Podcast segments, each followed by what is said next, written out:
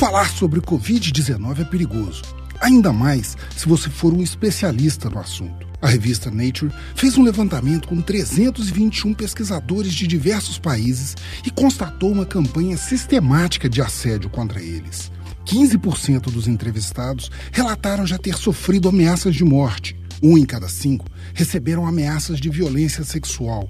Quatro em cada dez foram vítimas de ameaças e agressões psicológicas ou emocionais, por telefone, e-mail ou nas redes sociais. Seis em cada dez sofreram ataques à sua credibilidade profissional. E seis dos cientistas entrevistados foram de fato agredidos fisicamente por terem falado sobre suas pesquisas sobre o coronavírus. Os representantes da Nature lembraram que no passado, debates sobre aborto, células tronco e mudanças climáticas provocaram reações agressivas, mas a campanha contra os estudos da pandemia está mais intensa e violenta que as demais.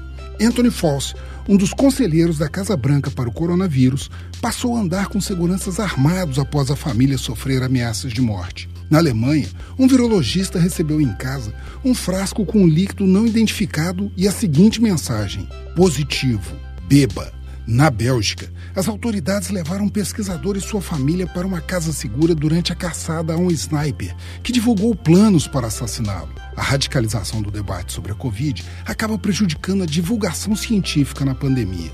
Dos estudiosos que são alvos frequentes de assédio, um em cada dez disse que a disposição para participar de entrevistas diminuiu após os ataques, e alguns até se retiraram do debate público. Os pesquisadores da Nature, contudo, afirmam que os agressores miram aspectos pessoais, como gênero e etnia, mais do que o conteúdo dos estudos.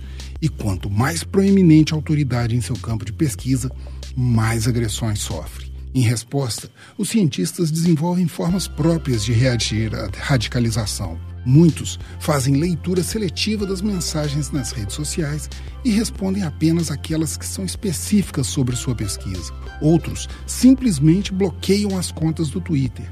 E 44% adotam silêncio, não compartilhando a situação com as instituições nas quais trabalham, o que facilita a impunidade de criminosos que prejudicam a divulgação de dados consistentes e essenciais para evitar mais mortes nesta pandemia. Frederico Duboc, para o Super N.